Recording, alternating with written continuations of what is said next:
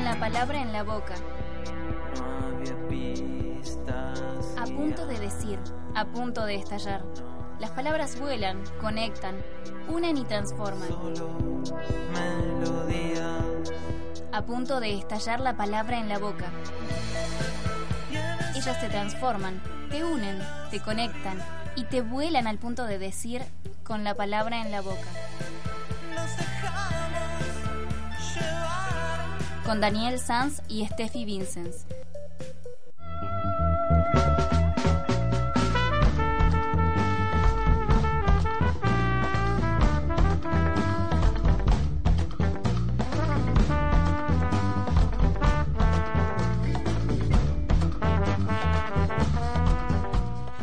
Ya estamos de regreso en Radio Acústica en compañía de Daniel Sanz para hablar y hacer eh, el micro dedicado a la psicología social. Buenas tardes, Daniel.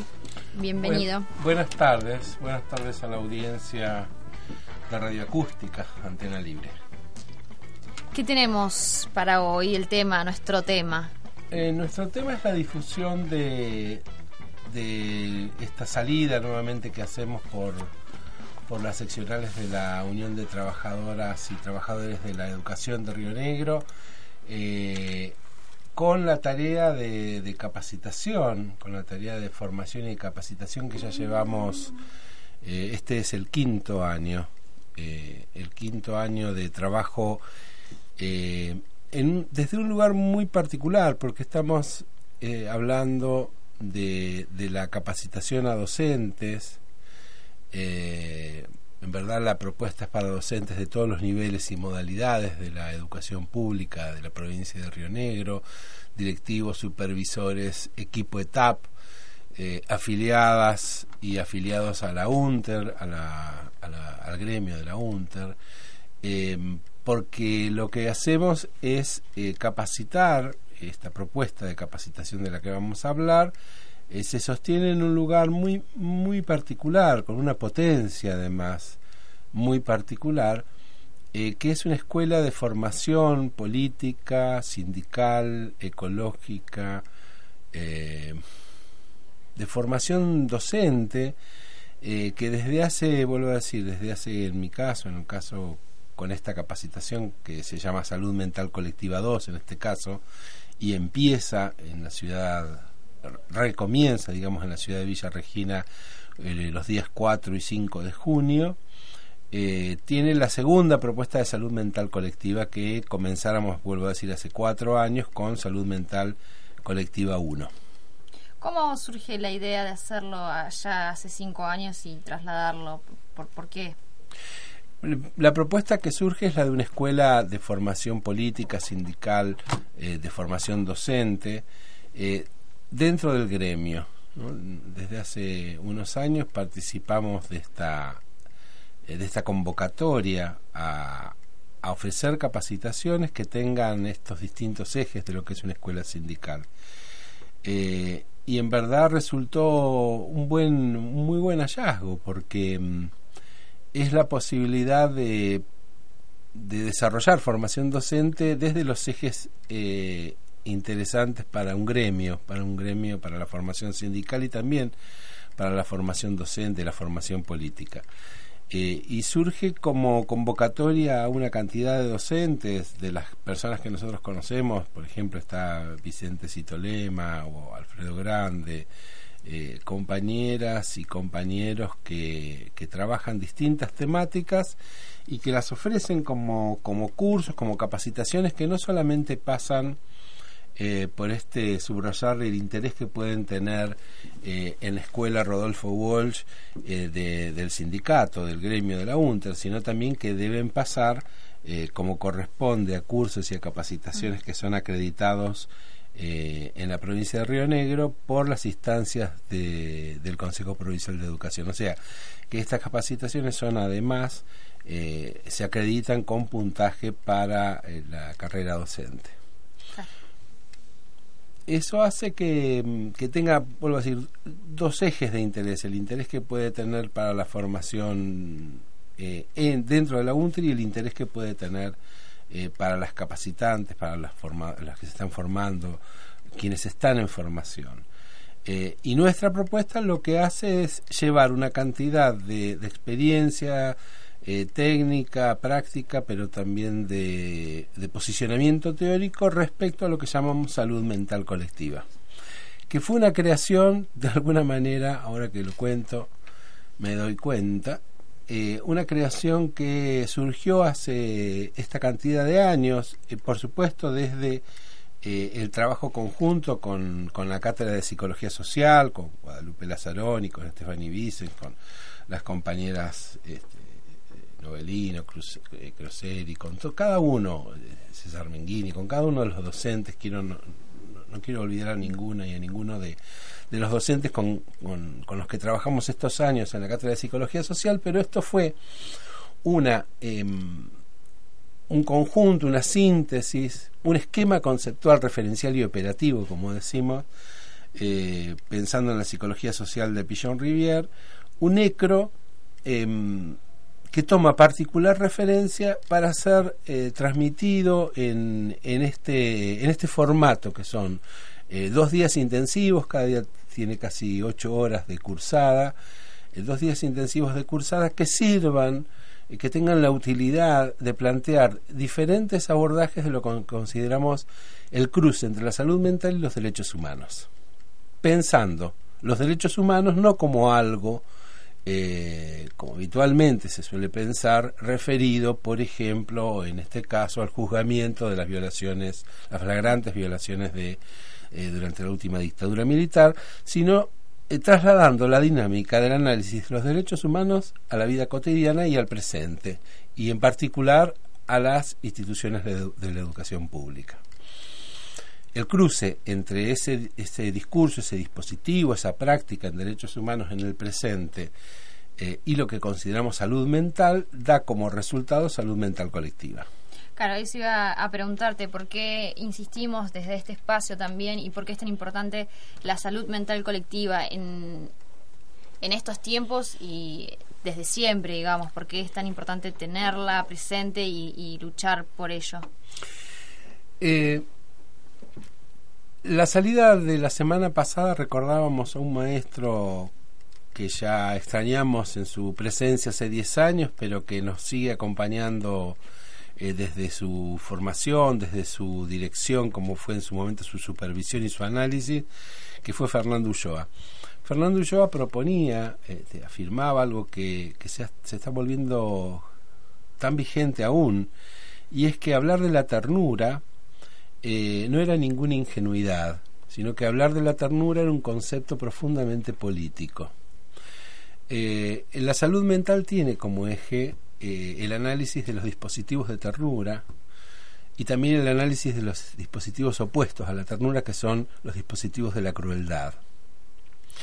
Entonces, hablar en este tiempo, en este tiempo presente, en donde tantas imposiciones desde los aparatos del Estado, de los aparatos ideológicos, desde los aparatos represivos del mm. Estado, barbarizan el lazo social, eh, generan lazos sociales cada vez más competitivos, cada vez más indiferentes, eh, atraviesan nuestros mundos, decía Fernando Ulloa, eh, plantear el análisis de la ternura como vínculo entre los seres humanos, desde la crianza, desde el acompañamiento de la criatura humana, hasta la despedida en el último momento de vida del ser y su acompañamiento digno, es plantear estos dos estos dos espacios tan opuestos que son eh, la ternura como, como lugar en donde se comparte el miramiento, la empatía, la protección, el abrigo, eh, la nutrición. Estos serían los dispositivos de, de ternura, lo que estás nombrando. Así es. La ternura tiene estos insumos.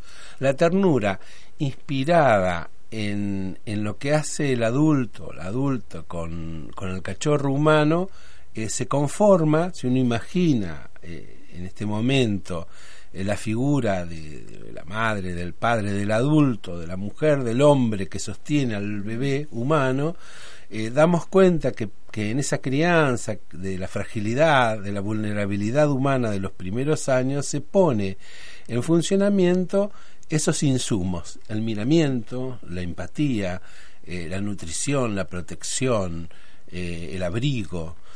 bueno, todos estos insumos tienen, tienen eco durante toda la vida del ser humano. Si bien se ponen de manera evidente, patente, en el comienzo de la vida, durante todo nuestro transcurso como seres que nos vinculamos, como seres humanos que necesitamos del otro, recorremos dispositivos, ya no este, el abrazo y el sostén de un adulto, sino todos los dispositivos humanos, sobre todo, sobre todo en el ámbito público, sobre todo en los ámbitos de salud y en los ámbitos de educación, eh, requieren alguna forma eh, transformada de eso que llamamos la ternura en la, en la infancia.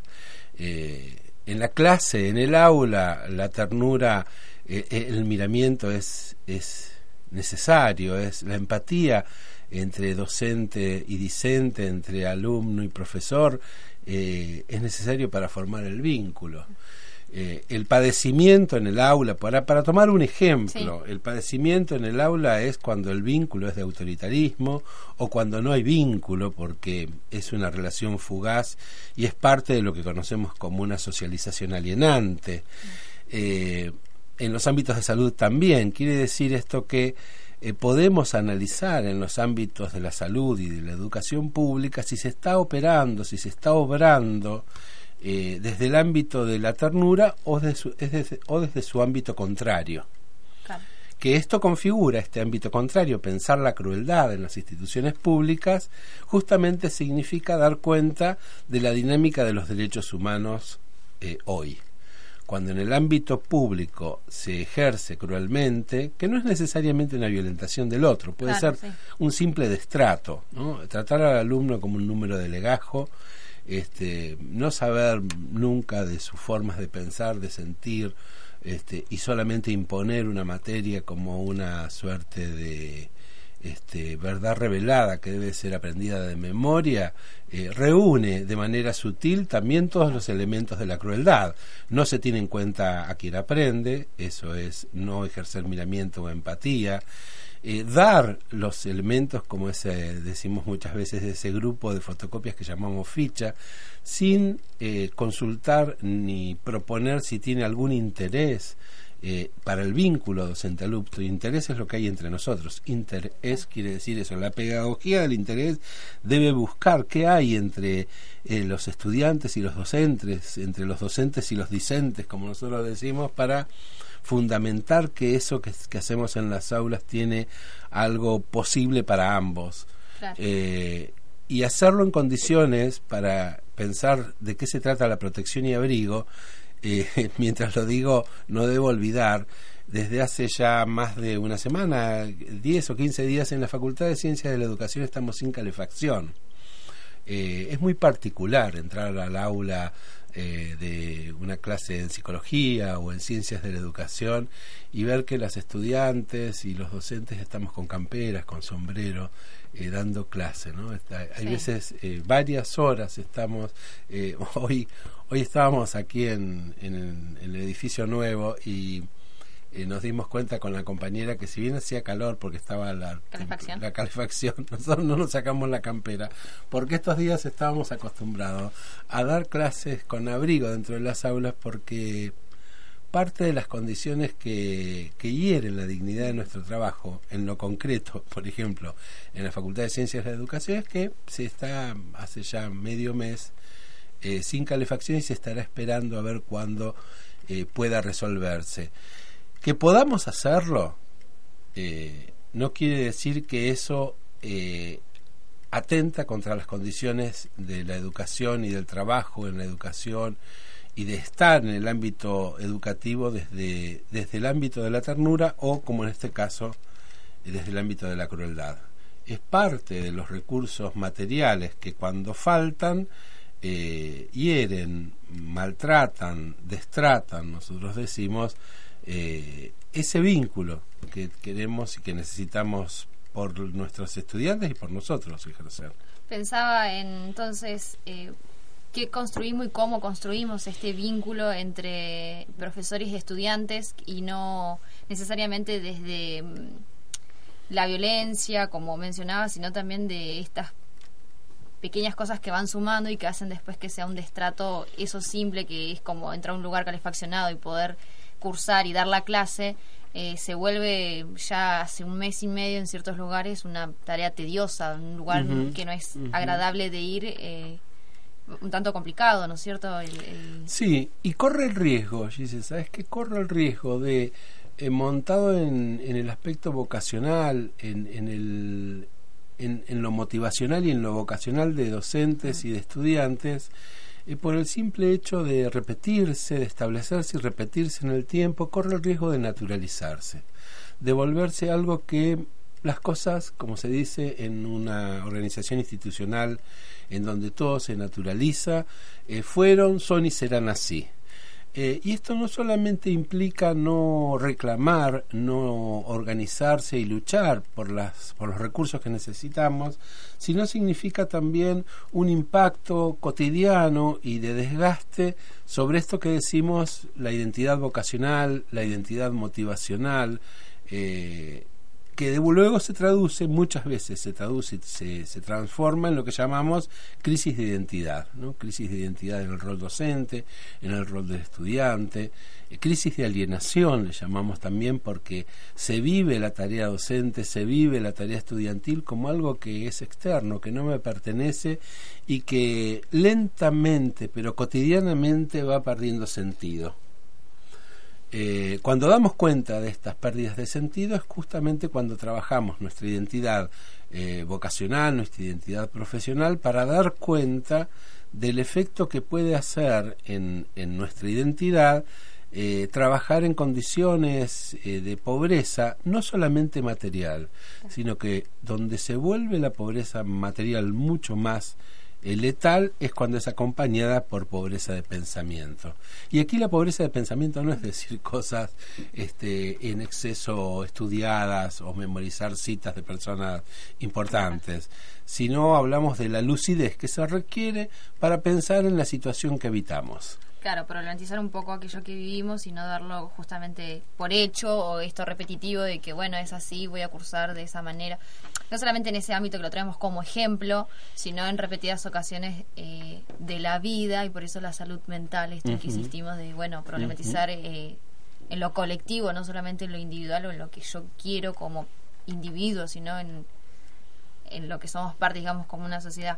Te quería preguntar cuáles serán los ejes de este encuentro para... Sí, los ejes de, estos encuentros de salud mental colectiva 2, teniendo en cuenta que ya hubo un salud mental colectiva 1, donde hubo una introducción de todas estas, eh, de toda esta experiencia. Cuando me refiero a toda esta experiencia, hablo en el caso del equipo y de quien, y quien en este caso estoy a cargo, eh, las últimas tres décadas de trabajo en salud y educación.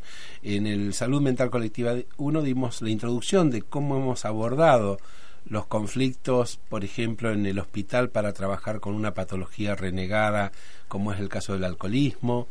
Eh, dimos cuenta en aquel momento también cómo hemos trabajado lo que nosotros llamamos fracaso educativo en la universidad y dimos cuenta también de cuáles son los tratos, destratos y maltratos que se hace de lo que llamamos la locura en la región en, en este tiempo. Dando cuenta de estos bancos, de estos tres bancos de prueba, dimos cuenta también en, en aquella capacitación, la 1, eh, sobre los abordajes eh, conceptuales, teóricos y técnicos. ¿Cuáles son las herramientas, los instrumentos con los que trabajamos? En el Salud Mental Colectiva 2 nos vamos a concentrar en poner en práctica, en ensayo, eh, transmitir estos múltiples instrumentos que hemos abordado durante estos años. ¿Qué quiere decir esto? Vamos a trabajar con técnicas activas como el sociodrama, vamos a trabajar con la asamblea clínica, que es una forma también de trabajar en conjunto lo que Ulloa llamaba la numerosidad social, pero también vamos a trabajar para entender que es amplia la propuesta eh, con eh, la conceptualización y el abordaje de lo que es el estrés, en particular lo que es el distrés, como perturbación del estrés eh, y también con técnicas para comprender y modificar eh, el síntoma, los síntomas, este síndrome, porque es un conjunto de síntomas eh, por, por estrés. Quiere decir que vamos a trabajar con técnicas de relajación progresiva, de entrenamiento autogénico, con formas de registro con respecto a cuáles son las sintomatologías del distrés, eh, con la técnica también que trabajamos aquí, con el abordaje técnico y, teórico con el que trabajamos aquí en la facultad con las estudiantes, que es la utilización de los escritos breves. bueno, como se verá, es muy variada la propuesta, que va desde las formas de escritura hasta la capacidad de, ser consciente de la atención y relajarse, hasta eh, las herramientas del análisis institucional que podemos utilizar cotidianamente. Para cerrar, y me quedó la intriga, ¿qué es el distrés que no, mencionabas que era como una forma del estrés? Claro. Eh, hay una conceptualización muchas veces equivocada, no es una conceptualización, una forma eh, asociativa, errónea. Que, se, que, se, que exactamente, que eh, se habla de estrés eh, cuando alguien muestra síntomas de malestar respecto a su actividad cotidiana. Nosotros aclaramos, junto con quien trabajó hace 50 años, 60 años ya, Silly, sobre el estrés, que estrés tiene todo lo vivo. Todo organismo vivo para vivir en el medio genera una cantidad de respuestas que para mantenerse en el medio, para mantenerse vivo en el medio, se llaman respuestas de estrés. Ahora bien, hay una forma que justamente estudió Silly hace tantos años, que es una forma tóxica del estrés, que es cuando se utiliza mucho más energía, para dar una de estas definiciones, que la que se requiere para mantenerse en el medio. Esas formas se reconocen como una serie de síntomas, por eso es una serie de síntomas que llamamos un síndrome, al que llamamos distrés. Eh, las siglas en inglés es disturb stress, perturbación por estrés. Es, en castellano la podríamos llamar sobreadaptación. Eh, nosotros trabajamos con distintos test autoadministrados, pero que lo hacemos en grupo, en donde reconocemos estos síntomas de sobreadaptación en las personas, en nosotros, y buscamos herramientas eh, para modificar la intensidad y la frecuencia de esos síntomas en nuestra vida cotidiana, que no requieren en este caso y por a través de estas eh, técnicas el uso de una medicación de lo que está tan extendido actualmente. Claro. Eh, repasamos entonces eh, cuándo va a ser este Salud Mental Colectiva 2, la institución tormentosa, está mm, fijado para el 4 y 5 de junio a partir de las ocho y media hasta las dos y media. El lugar de dictado será... Y de las 14 a las 18. 18, todo el día. El lugar de dictado será en Villa Regina, ¿no es cierto? En la ah, escuela Rodolfo Walsh. En verdad, en la seccional UNTER. La escuela Rodolfo Walsh es el, el conjunto de seccionales de la, del gremio de la UNTER que están en, en relación con estas capacitaciones. En este caso va a ser en la Perla del Valle, como decimos, a Villa Regina queda entonces hecha la invitación. Te agradecemos, Daniel, las palabras y, por acercarte al micro de todos los jueves. Muchas gracias y los esperamos entonces en, estas capacitaciones que en algún momento también van a pasar por aquí por Fisque Menuco. Nosotros vamos a la tanda comercial y al regreso eh, con el microespacio de Estela Luz de Invierno. Y antes escuchamos a Poncho en esta Flores de Acapulco.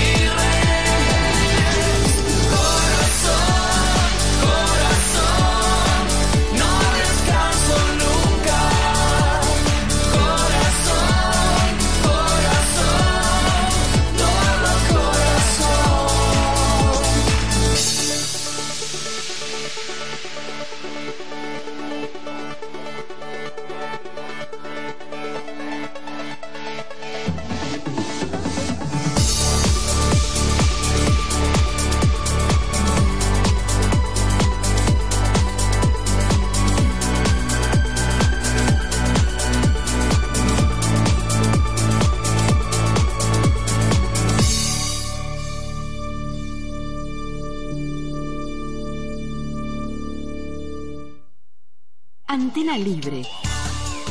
En el éter y también en tu dispositivo móvil de comunicación preferido. Por TuneIn, Radio Cat y en antena-del-medio libre.com.ar. Antena Libre. Cuando sea grande quiero conocer muchas cosas. Quiero leer sobre mi país y enterarme de lo que pasa en mi barrio, en mi